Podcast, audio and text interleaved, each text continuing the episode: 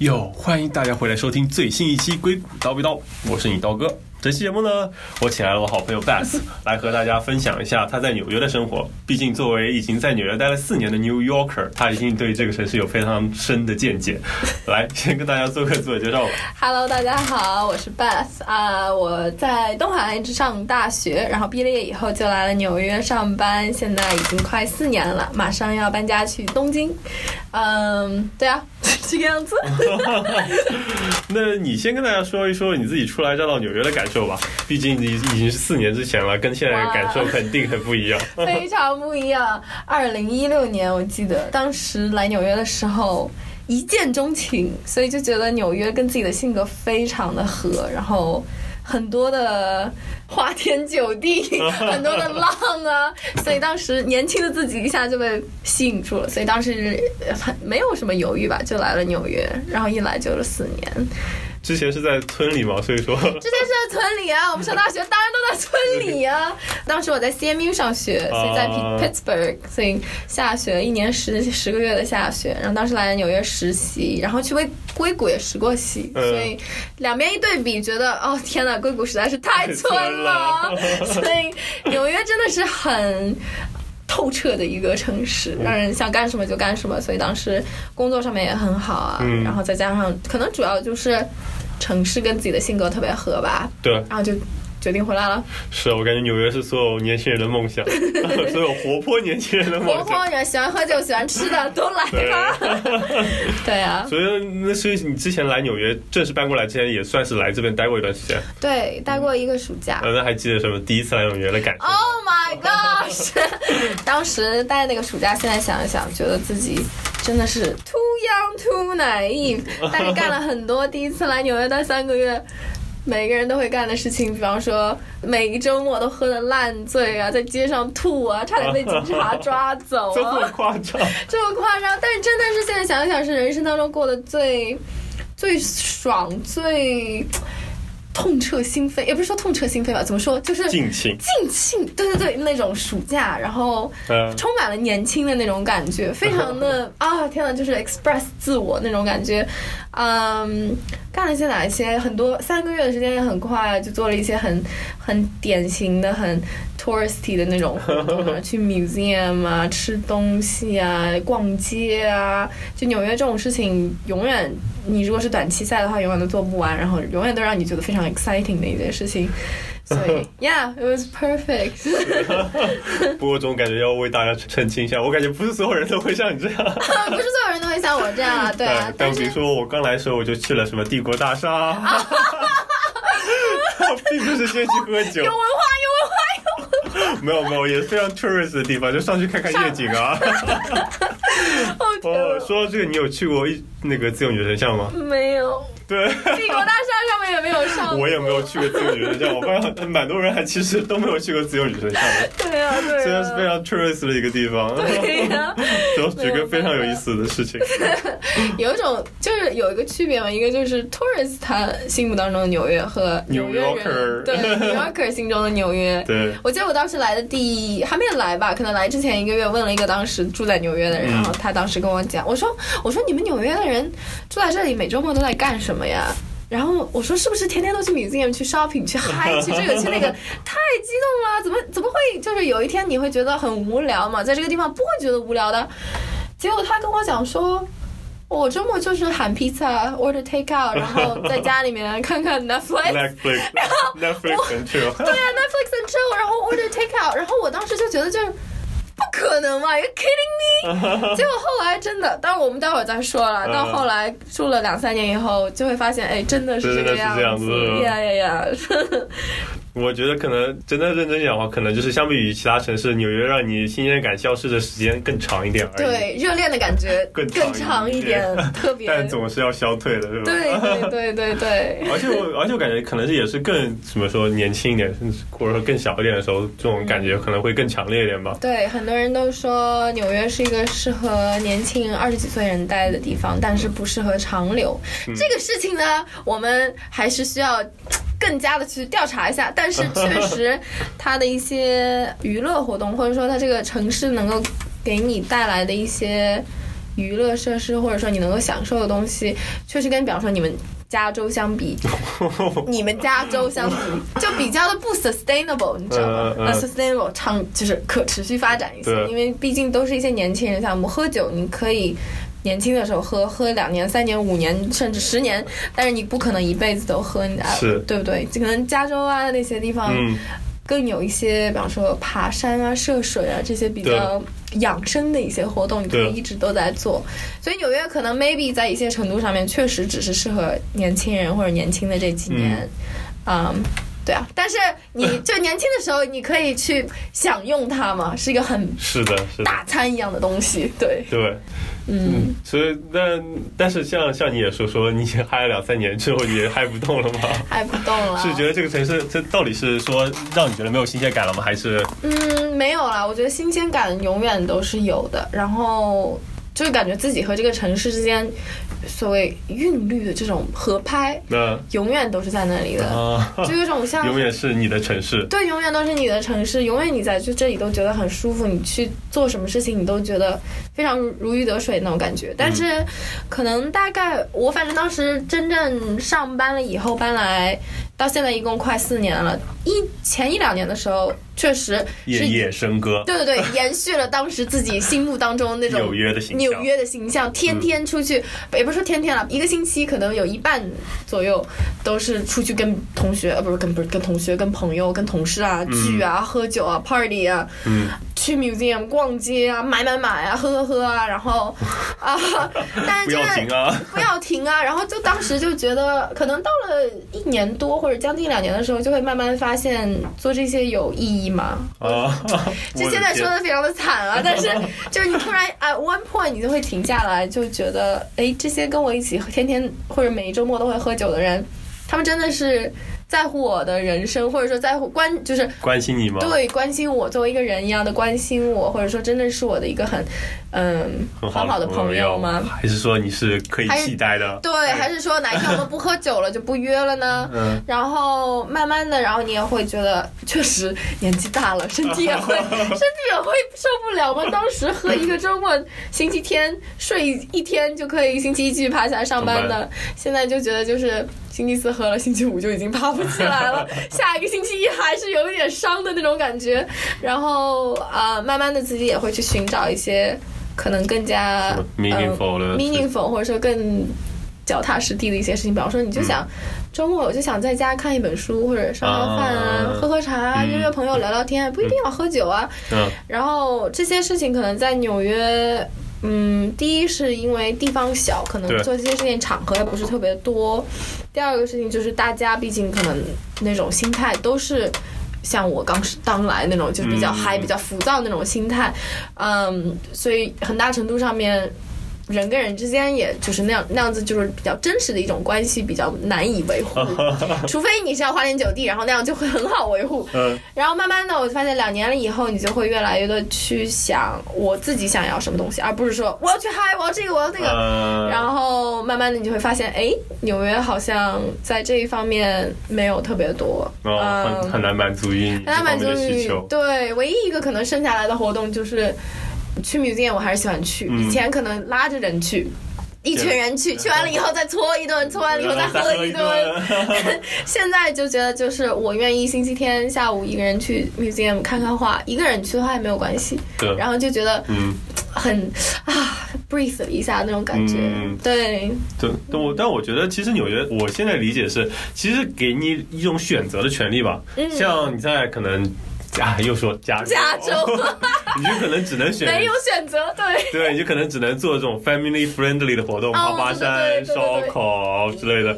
但是，然后，但是你在纽约的话，你可以选择，比如跟大家出去花天酒地、夜夜笙歌，对对然后你也可以选择自己一个人在家里看看书。甚至我其实觉得还是有一些地方可以，比如说跟朋友聊聊天，比如找个咖啡馆一起看看书、聊聊天。其实纽约也还是有很多选择的。是的，所以我觉得可能要跟就是你自己的追求有关。就是如果你你喜欢这一项活动或者说这一类活动，然后你去。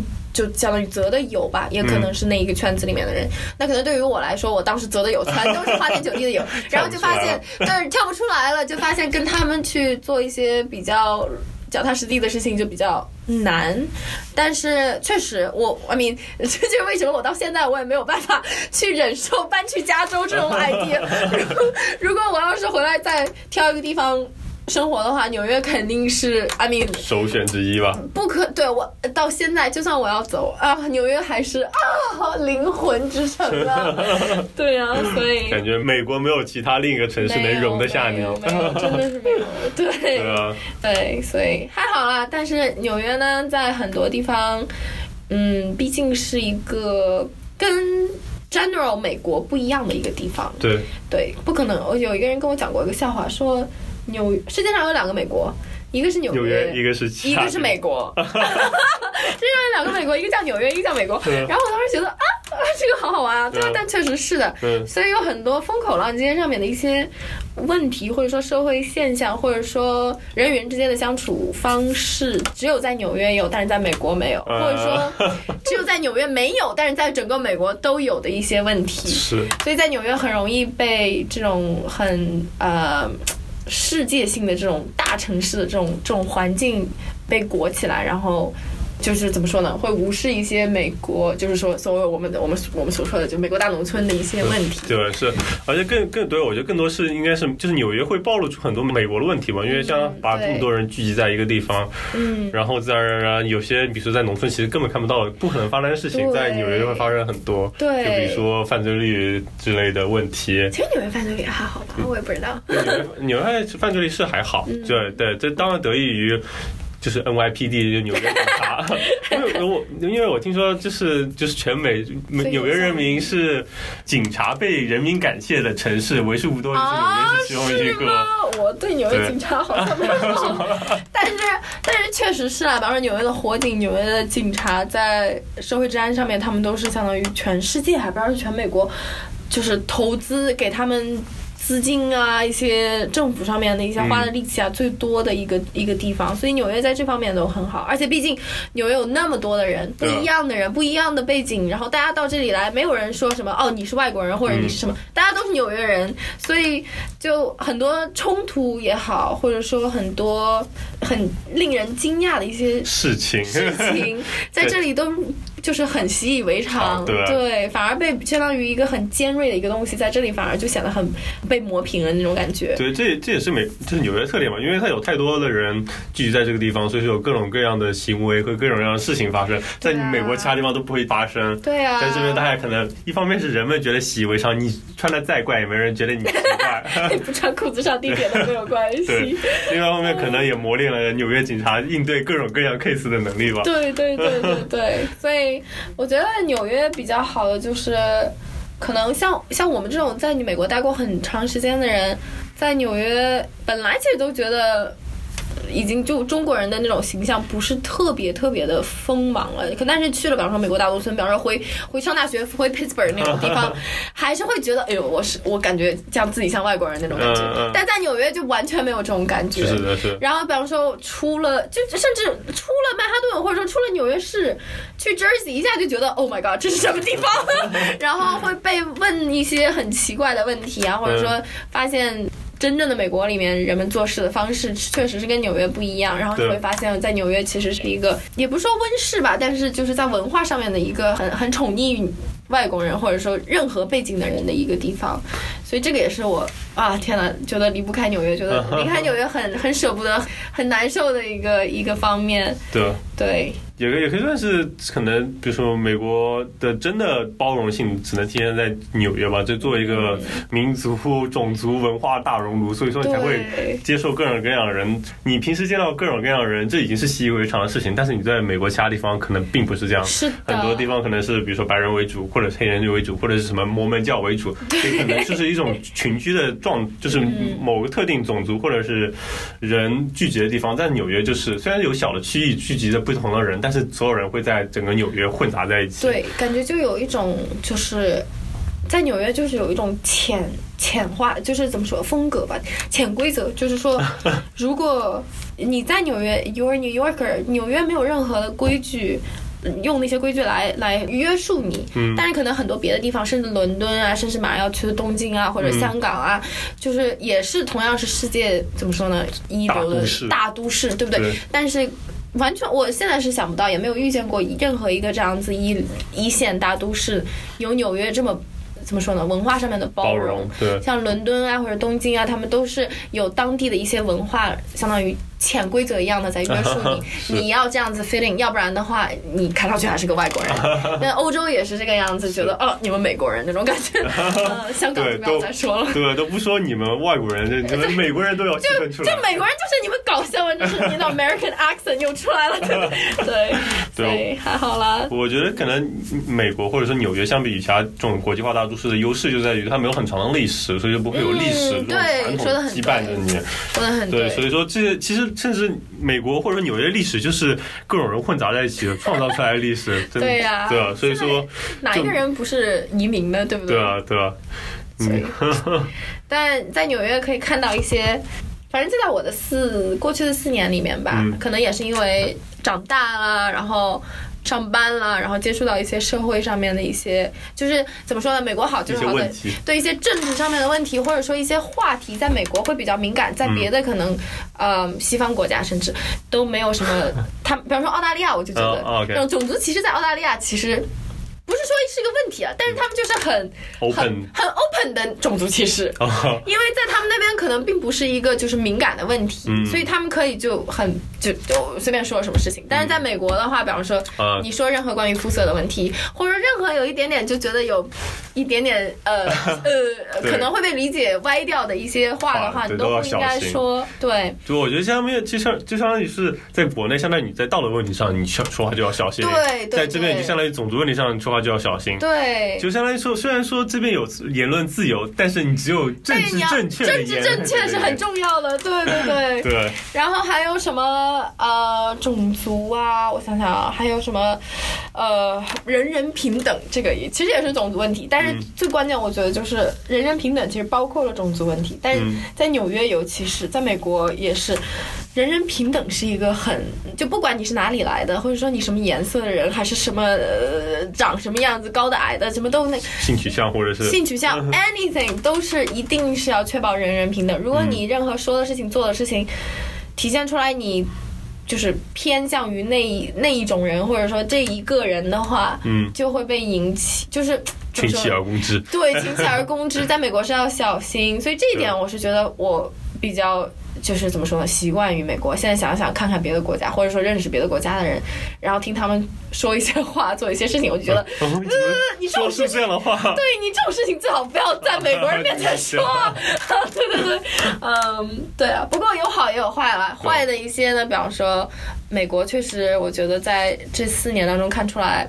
是一个很资本主义的国家吧？你说特别通过纽约来看出来？哎，对，因为毕竟纽约是一个极端资本主义的一个城市嘛，，是一个窗口给大家看。对呀、就是一个美国的一个放大镜，不管坏的还是好的都会放大。嗯，在很多我个人觉得，也可能是因为我们是中国来的，然后呃，你懂吗？就是社会福利上面，我觉得应该有的一些地方，在美国这么一个被私营企业或者说控制的国家，哎，这种经济这叫什么来着？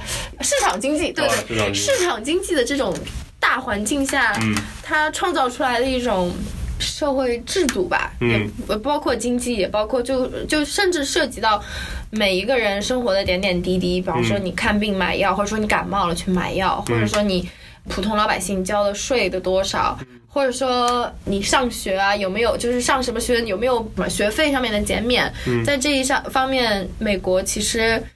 别的人都说美国社会福利好，其实我并不觉得美国社会福利好。我觉得看过很多国家，欧洲的国家也看过，就是亚洲的国家也看过，甚至澳大利亚那边就是这叫什么太平洋地区也看过。美国其实。Mean，邻居加拿大都比不过，对不对？美国其实 真的社会福利真的很差，因为嗯毕竟这个社会可能更加的体谅于更富的人，嗯，对，所以我觉得他们对富人，尤其就那种很极端极端的富，不是说一般的富，嗯很极端富的人，比如 CEO 啊、大公司的老板，甚至就是很呃一些产业上面很很有权力的一些大公司啊，嗯在政治和法律上面有很多。也不叫后门啦，但是就会很照顾他们。对，然后对于他们的照顾，那么呃对对于中产就是中产阶级可能就是一种剥削，对不对？对所以在相当于。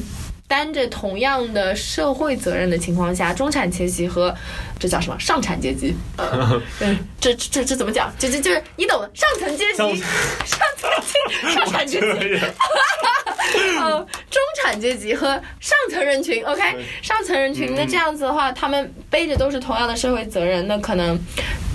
这就为什么对美国中产阶级的人压力会很大，甚至我听说过很多美国的朋友吧，他们家里面其实会发现美国人很多中产阶级的美国家庭嗯，没有什么存款的，是。就可能到了五六十岁，他们都还是就是 paycheck to paycheck，每一次拿了一个叫工资，对对，一个月或者半个月拿回来的工资，立马就花完，然后就等着下一个 paycheck 那样子。就是其实怎么说呢，没有中国人那种啊，我们要省着钱攒着，然后有一件大事我们要用来花这样子。每一家好像都有一点点存款，至少中产阶级来说，嗯嗯那美国的中产阶级其实是一种空挖的一种那种状态。嗯，但是我也听说过一个另外一个就是角度，就是可能说也不是说很穷吧，但是就是可能。中下等阶级，比方说在餐厅洗碗，或者说开 Uber 的，对或者呃出租车啊，呃呃送外卖的这种这种阶级的人，有很多是从外国来的，为了不找不仅是寻找庇护啊，还是说就不管是一个寻找一个更好的生活，因为毕竟在别的国家或者说更落后的国家做穷人和在美国做穷人完全不一样。不一样。对，确实在美国做穷人。生活会好很多，对。对于他们来说，他们跟我讲说自己去医院看病，就因为就那个 Medicare，、嗯。奥巴马的 Medicare 不要钱啊，就医院就直接啪就就没有钱，就直接把那个 Medicare 的卡给医院一看就不用花钱了。嗯，然后我当时就心想，那为什么我去看病，我看个胃疼，后来医院给我寄了一个八百块钱的 bill，你知道吗？八百块钱的 bill 还是还是打打打过那个 insurance 之后的保险险之后对八百美金啊，相当于几千人民币看一个胃疼 哎。对，阿明不是说国内医生不会坑你，但是在美国就觉得你没有被坑都是这个价格的感觉，所以后来我就发现。为什么他们这些就是社会下层一点的人民，他确实是被社会有保障，但是像我们这种中层或者呃，我觉得我们说中层都有点扇自己耳光了，就是中上层嘛，对吧？嗯我们可能没有 Jeff Bezos 那么、那么牛逼，但是 Jeff Bezos 他没有赋税，或者说很多的，比方说 Google 或者 Facebook 或者哪一些石油的公司，他们在美国可能政府国会跟他们在法律上面有很多很多的很合作啊、漏洞啊，法律就是这样给他们留一个洞，让他们去省税。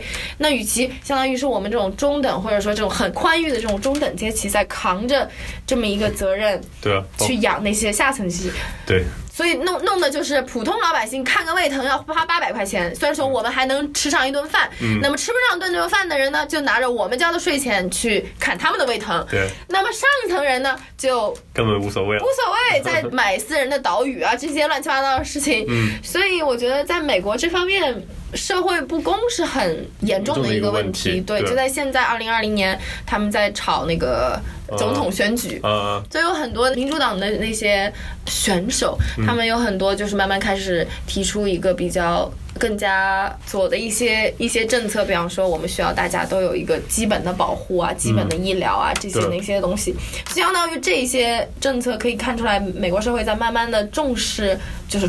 空挖的中产中产阶级，日子过得很艰难的中产阶级的这么一个现现象，但是不知道作为一个就是如此固执的资本主义的一个一个社会，或者说市场经济的一个社会，能不能够接受，或者说在这个年代下能不能接受这样子的一个事情？所以我觉得这些在四年在纽约确实看到干了很多，对，看到美国社会有这些不好的地方，问题对对对，不像第一次来纽约的时候就觉得哇，好多大楼啊，好漂亮啊，现在就觉得嗯。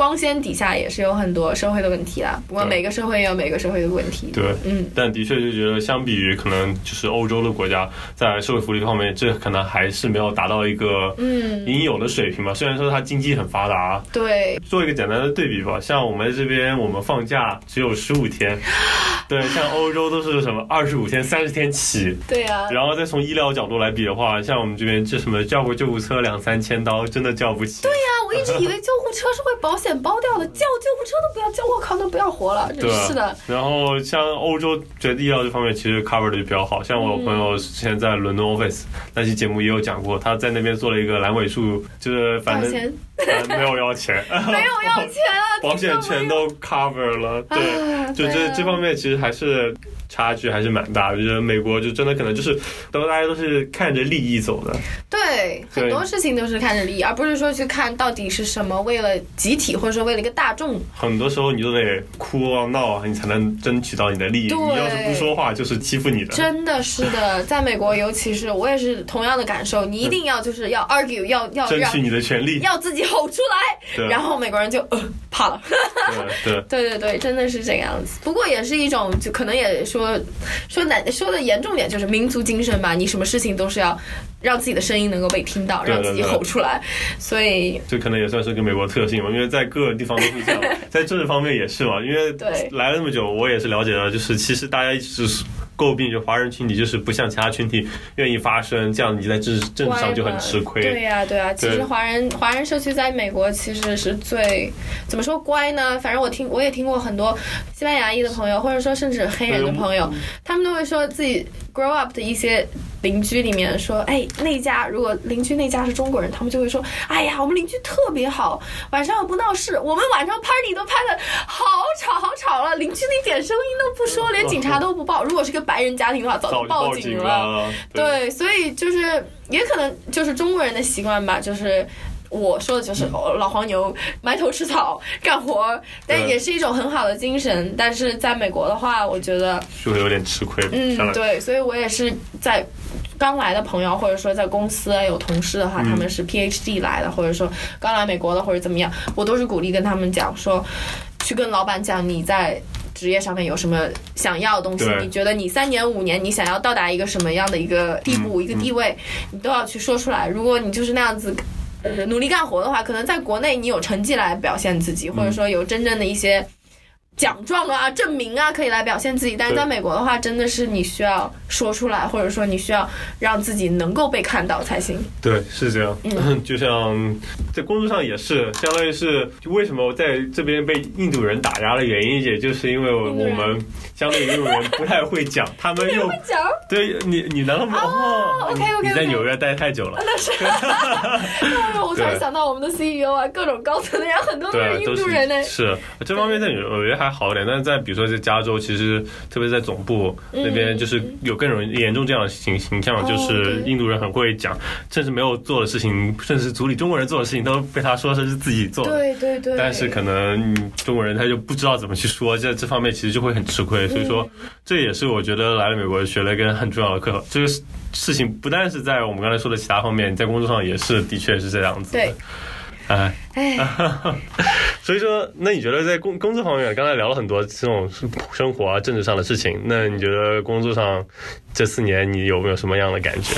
我觉得我还是比较幸运的吧。我在纽约工作了四年，在同一个公司，在同一个组，我觉得很幸运，因为我们组真的是很很和谐。我的老板真的是也是对我特别好，然后不仅是对我特别好，然后在工作的一个嗯 职业规划对职业规划也是比较就是有那么一个比较清楚的一个路路线嗯。然后他也是能够给我很多的机会，所以我在纽约的时候，怎么说呢，得到的挑战也很多，然后也可能是因为我自己这个人比较，就像我们刚才讲的，比较会嗷嗷的叫，然后 所以所以经常有什么事情我不开心了，或者说不满了，我觉得这个事情应该怎么做，我都会说出来，或者说就比较 vocal 的一个人，所以后来在纽约待了干了两年多的时候，去呃一年多以前，然后当时老板给了我一个机会，让我去 L A 待一一段时间。年，当时是说待六个月。啊，但是是骗人的，嗯，去待六个月，然后不是说去搬过去，但是就是每一个月飞过去帮那边有一个组去做那么一个相当于有点像 consulting，中文叫什么、呃咨咨询询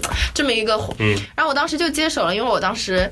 纽约当时也是冬天了，然后我就觉得啊，纽约的冬天我也待过那么长时间了，我不想再经历一次，有一种逃避的心理。然后当时也是就是一开始说的有一种对纽约可能有一点冷淡了一点的那种感已经开始觉。有点厌倦了。厌倦啊，冷淡，然后当时可能慢慢有点失望吧，因为一下觉得，哎呀，天呐，其实两年就喝了很多的酒，吃了很多的东西，好像没有做什么真的事情。对，没有。得到特别多的一些人际之间的 connection，嗯嗯，然后所以就因为这样子，然后再加上自己对。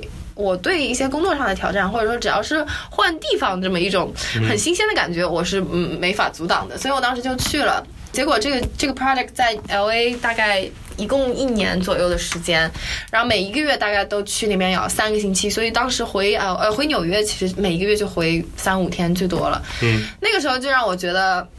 怎么说呢？在工作上面突然一下得到了一个提升了。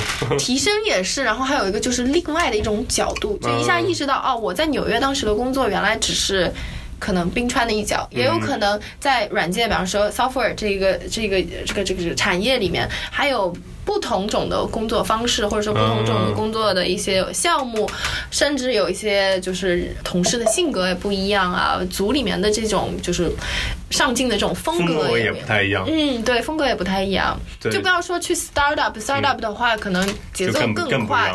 对对对对，但是就纽约和 L A 这两个之间，两个组之间的风格都完全不一样，一个就非常的 chill 另外一个在 L A 那边，我本来以为会 chill 的，结果在 L A 那边搞得像 startup 一样，哦非常的严格，然后什么东西都是很快，进展都很快。嗯，所以是其实其实这么说起来，你最后就是给自己带来改变，反而是从纽约这地方跳出来之后，反而给你带来很多 refresh 不一样的体验和更多的思考。说的很对，对其实我当时就觉得是因为，呃也不是说因为讨厌 L A 而导致自己现在想做决定去东京，而是说我其实被 L A 挑战到了，然后到后来我发现我可以在这种挑战当中，嗯嗯，站下脚来。所以当时到最后，我在 L A 获得了很多的很多的朋友，在同事和工作就是上班的这个单位里面，也有很多就是让我能够珍惜很长很长很长时间的一些人际关系。嗯所以让我一下就突然一下觉得，马上 L A 就是项目要结束了的时候，我当时就会在想，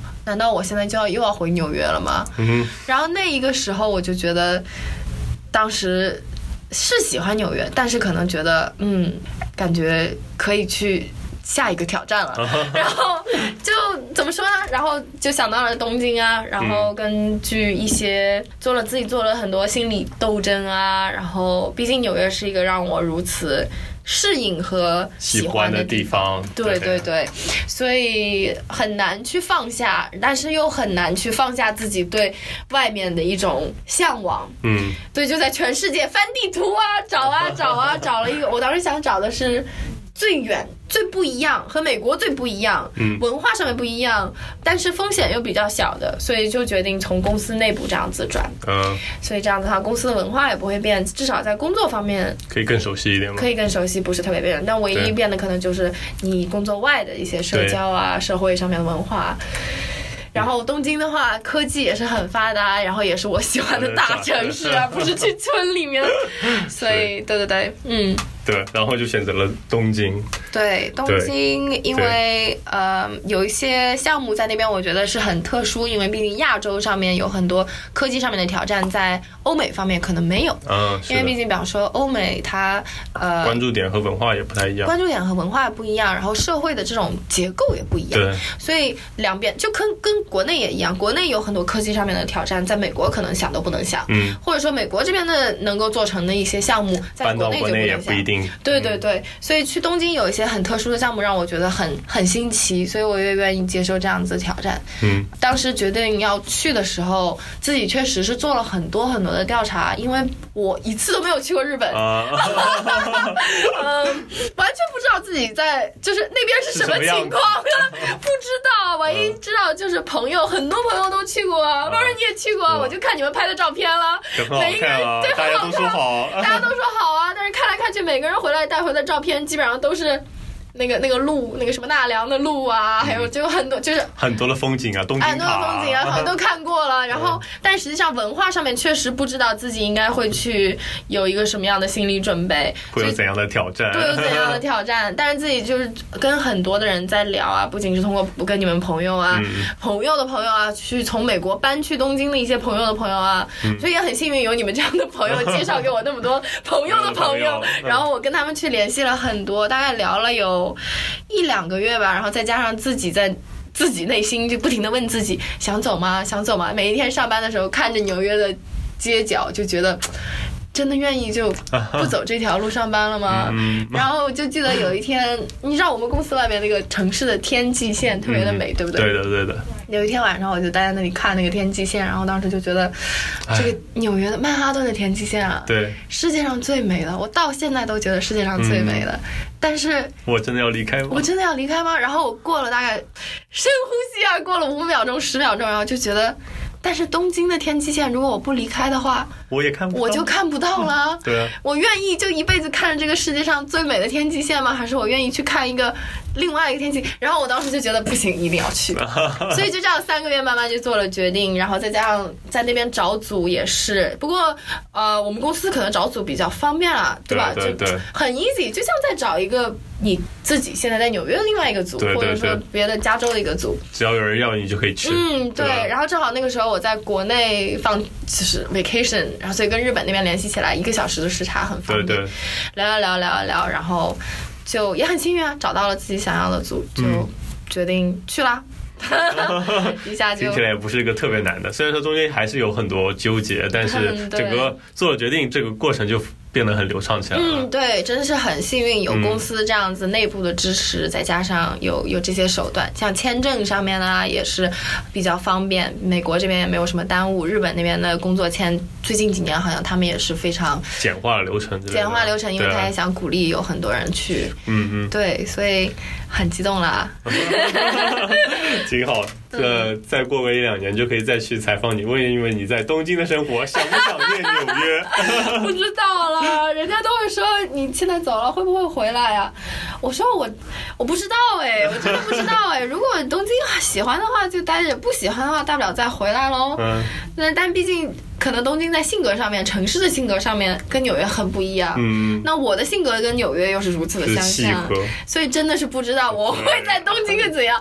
我妈跟我讲说，去东京把你把你给就修炼的稍微收敛一点，收敛点也好也好。然后我说我靠，说不定也有这个道理呢。你不是现在转的想一个人什么一个人休息休息看看展看看书，其实东京也挺好的。我们在。来看吧，那我们就未来一年后的节目再见。冬天哪，可以啊，来东京了，东京。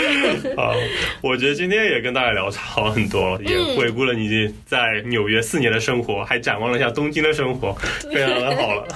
很棒，很棒啊！对啊，所以说，对我也觉得，我也很赞同，就是我也是一个很喜欢，就是看不同样的风景，去不同那样城市和国家体验的人。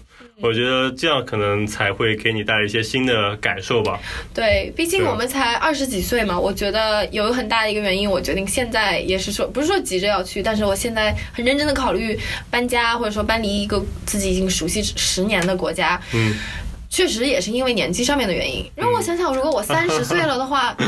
I mean，不是说你现在就有结婚生子什么成家的压力，但是确实你心态会不一样，心态会不一样，然后慢慢的，确实你可能在社会上面的你的责任会更多啊，嗯，你可能就不会像现在年轻的时候那么容易的，就是啊，我想去这，我现在只需要考虑我自己能不能搬，对，就可以了。所以觉得嗯，抓紧这个时间，怎么说，去体验一下，然后以后的话也不会后悔，或者说以后的话自己也会有一个更。更全面的一个世界观吧。对，非常同意。也欢迎我们的听众 follow us，follow follow。对，我觉得这个也是一个非常好的办法吧。我觉得也非常推荐大家去尝试。对，好嘞，那这期节目就到这里吧。好，很高兴来邀请我。谢谢参与，好，拜拜，拜拜。